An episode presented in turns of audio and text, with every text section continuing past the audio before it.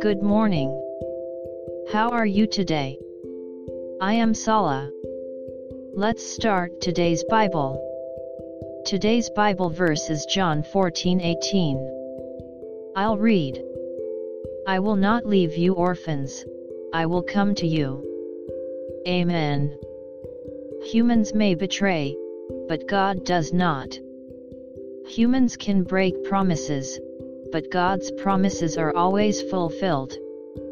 Humans may abandon you, but God will never forsake you. And you will find the way to heaven by believing in God as He promised. May we look up to God's promises today as well. God bless you. See you tomorrow.